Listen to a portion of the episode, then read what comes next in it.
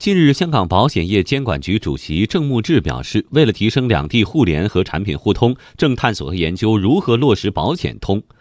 保险通很有可能成为继深港通、沪港通、债券通之后，另一个内地与港澳金融市场互联互通的突破口。那么，保险通一旦推出，将会给内地保险业带来哪些影响呢？请听央广记者张倩的报道。今年年初出台的《粤港澳大湾区规划纲要》多次提到了跨境保险，而这一次，香港保监局主席郑木志再次提到保险通，并且建议让在香港注册的保险公司在大湾区建立售后服务中心，并逐步探索研究落实保险通。这个建议不但能理顺内地居民的理财需要，同时也会刺激产品的创新，从竞争带来进步，为业界。增添活力。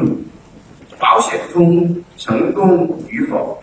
取决于两地监管机构的合作，加上国家外汇管理制度的配合，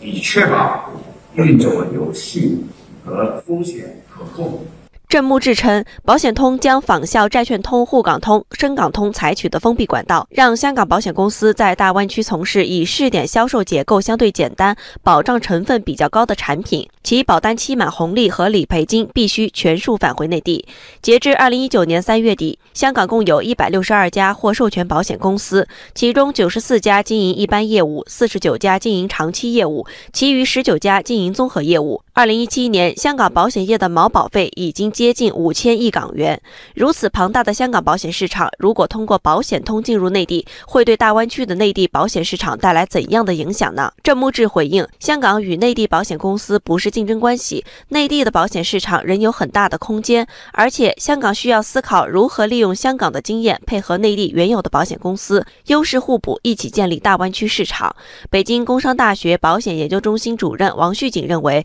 保险通的进入将给内地保险市场带来比价和比质的压力，同时也会倒逼内地市场改善服务质量。影响的首先来说，就是说人们选择余地增大了，有可能在它的总需求总量为一定的情况下，他就会选择这个香港地区的有些这个呃价格比较便宜、服务比较好的一些产品了。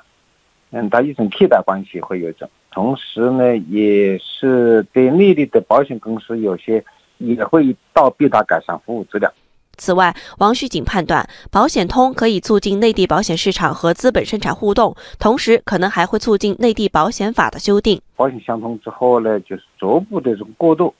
从而使内地的很多产品不断的改进，也促进内地和香港的一体化。我觉得一个方面应该注意的问题就是关于保险法也需要修订的问题，因为它是。规定过去这跨境的问题这个限制吧。再一个问题呢，就是保险资金的安全的防范问题。